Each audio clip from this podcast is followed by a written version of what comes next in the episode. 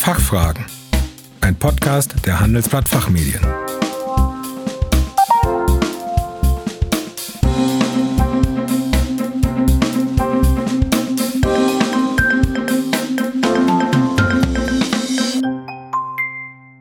Ich begrüße Sie zu den Handelsblatt Fachfragen.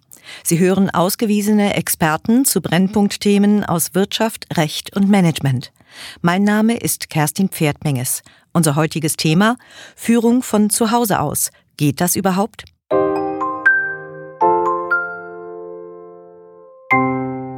New Work wird dieser Tage immer wichtiger und hier geht es nicht um irgendein Wohlfühl-Shishi oder einen Trend, der sich einfach nur cool anhört. New Work ist vielmehr ein elementarer Teil, um innovative und komplexe Lösungen zu finden. Das meint auch meine heutige Interviewpartnerin Inga Höldmann. Sie ist Expertin für die Themen Kulturwandel in Unternehmen und New Work. 2018 hat sie die Accelerate Academy gegründet, eine Plattform für neues Arbeiten und neues Lernen. Sie hilft anderen Unternehmen wie der Deutschen Bahn, Siemens oder dem Goethe-Institut auf ihrem Weg in die neue Arbeit.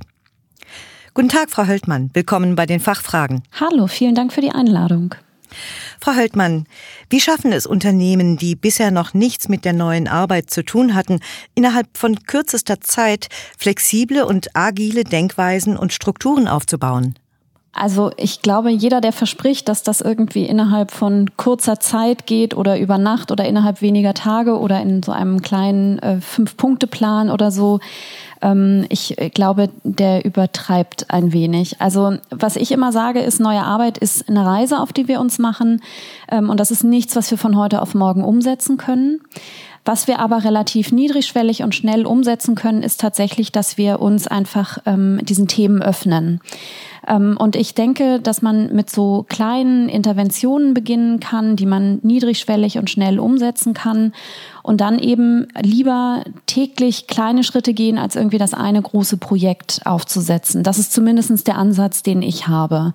Ein Beispiel, wenn ich zum Beispiel über die Lernkultur spreche, wenn ich sage, ich möchte gerne die Menschen in meiner Organisation mehr in den Austausch bringen, ich möchte, dass sie voneinander lernen, dann muss es eben nicht die große Lernplattform sein, die man aufsetzt, sondern dann kann man auch sagen, ähm, wir machen irgendwie, wir haben unser wöchentliches Teammeeting und wir ermuntern die Mitarbeitenden, dass wir am Anfang dieses Teammeetings halt immer eine kurze Runde machen, dass jeder einfach erzählt oder teilt, was hast du in der vergangenen Woche gelernt.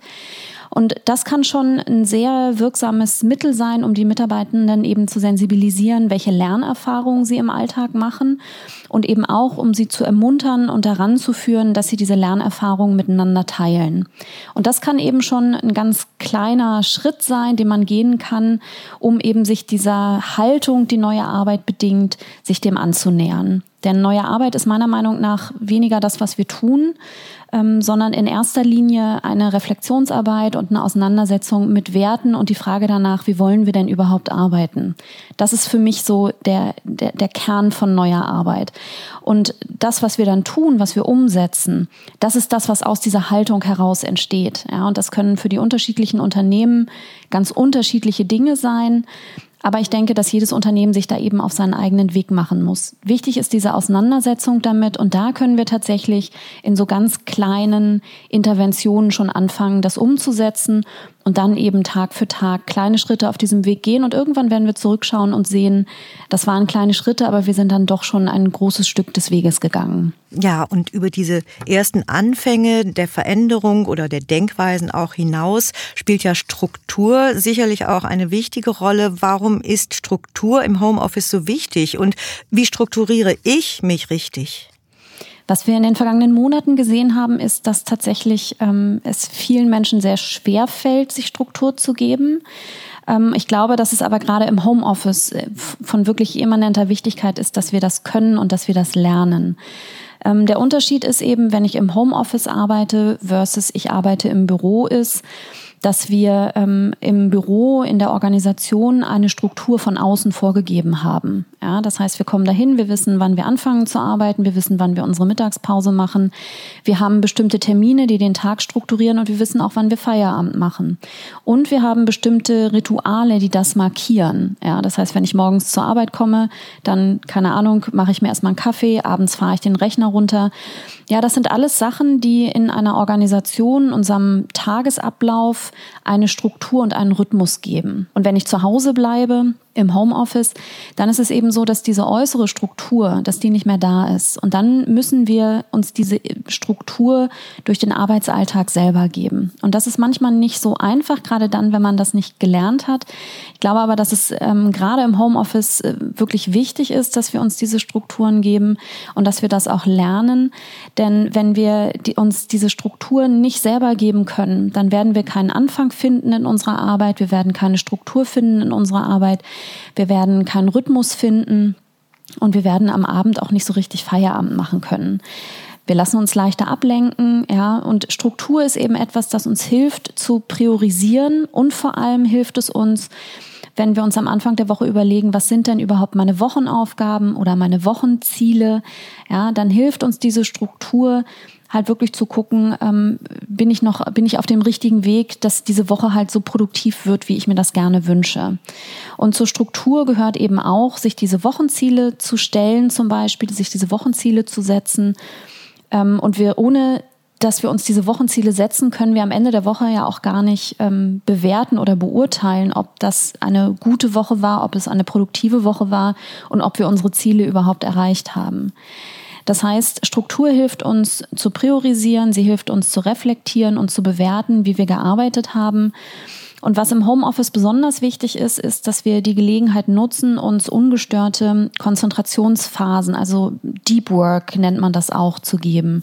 Und wir haben im Homeoffice eben die Gelegenheit, uns solche Phasen ganz bewusst zu blocken. Das haben wir im Büro manchmal nicht, weil dann doch eben ein Anruf kommt oder ein Meeting oder ein Kollege um die Ecke und ich denke, dass wir, dass das etwas ist, was wir im Homeoffice auch ganz bewusst einüben sollten, uns unsere Struktur zu geben und auch zu gucken, welche unterschiedlichen ähm, Anforderungen an unsere Arbeit hat denn so ein Tag? Ja, wann bin ich im Austausch mit Kollegen, Kolleginnen?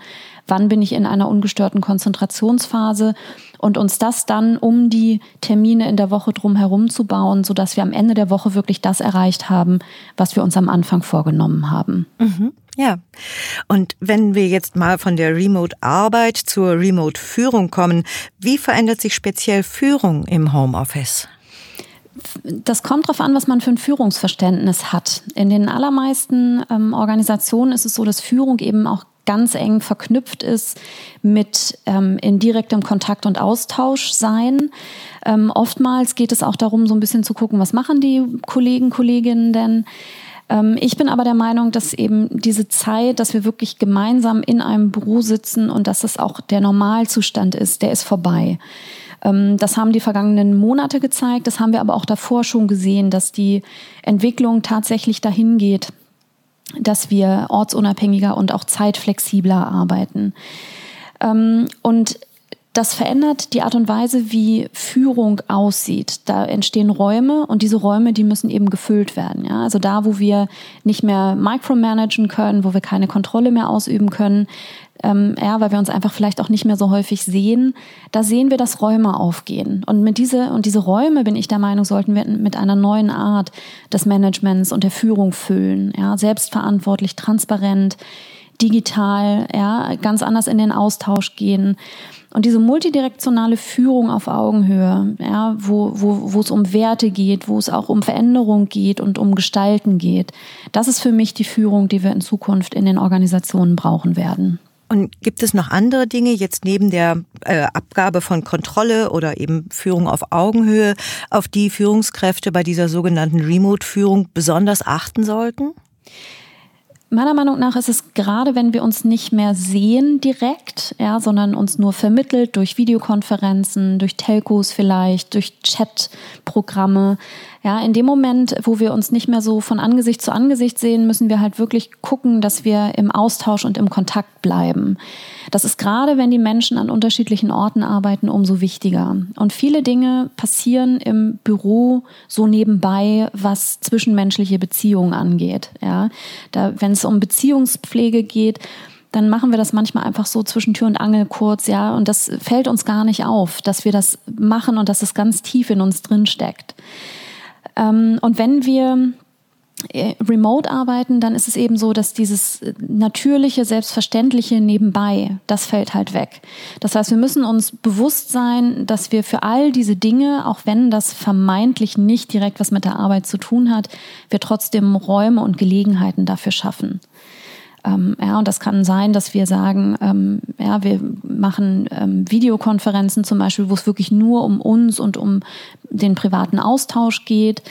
Man kann auch als Führungskraft sowas wie eine virtuelle offene Tür anbieten und sagen, ja, also meine Tür ist immer offen, das kennt man ja aus dem Bürokontext.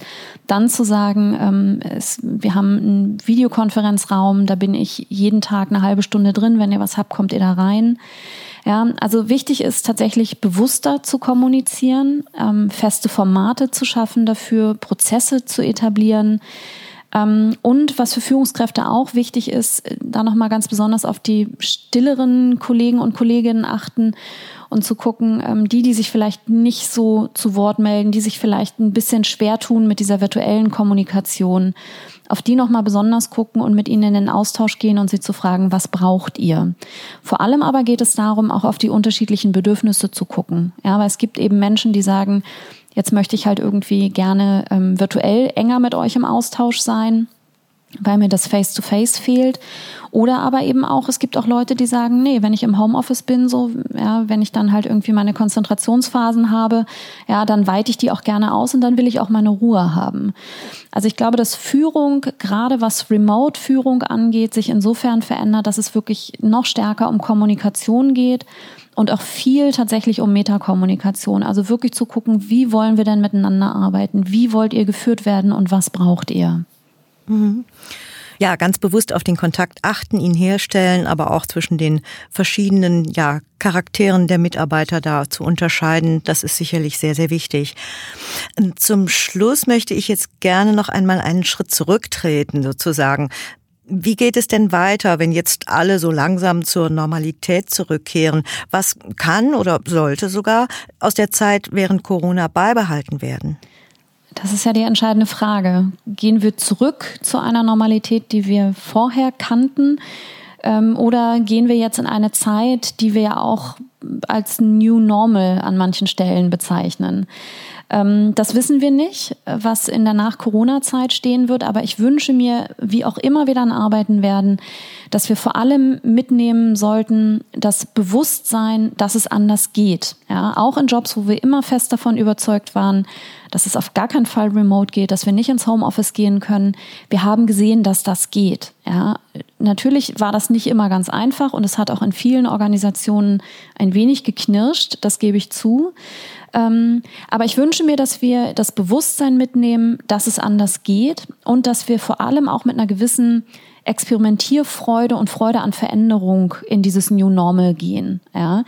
Dass wir wissen, Veränderungen können schnell kommen, Veränderungen können kraftvoll vor sich gehen. Ja, und da werden wir dann nicht gefragt, ob wir das jetzt gerade toll finden oder nicht. Aber was uns hilft in diesen Situationen, ist tatsächlich reinzugehen mit einer Offenheit, mit einer Flexibilität, ja, mit Freude daran, mit Freude an Veränderungen, auch mit Freude am Gestalten. Und dann, glaube ich, werden einfach ganz viele Türen auch aufgehen. Und was wir auch gesehen haben, ist ähm, die einzige Möglichkeit, sich auf Unvorhersehbares vorzubereiten, ist generell vorbereitet und flexibel zu sein. Ja, weil wenn wir in so einem grundsätzlich flexibleren Status sind und Veränderungen gewöhnt sind in einer Organisation, dann fällt es uns auch leichter, uns auf zukünftige Veränderungen einzustellen. Und das ist das, was ich mir wünsche, was wir mitnehmen in die Zeit, die kommt. Ja, einfach das Bewusstsein, dass Veränderungen kommen werden und dass das aber nicht unbedingt etwas ist, was schlecht ist oder wovor wir Angst haben müssen, sondern dass das einfach Gestaltungsspielräume für uns eröffnet. Mhm. Ja, das leuchtet ein. Dann schauen wir doch mal gespannt, aber auch positiv gespannt äh, darauf, wie sich die neue Normalität weiterentwickelt. Frau Höldmann, vielen Dank für Ihren Besuch im Podcaststudio und Ihre Einschätzung zu diesem sehr aktuellen Thema. Ich danke Ihnen sehr für die Einladung.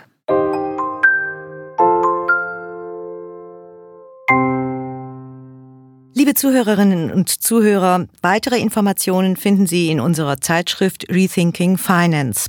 Den Link dazu haben wir wie üblich in den Show Notes hinterlegt. Vielen Dank für Ihr Interesse. Tschö und bis zum nächsten Mal.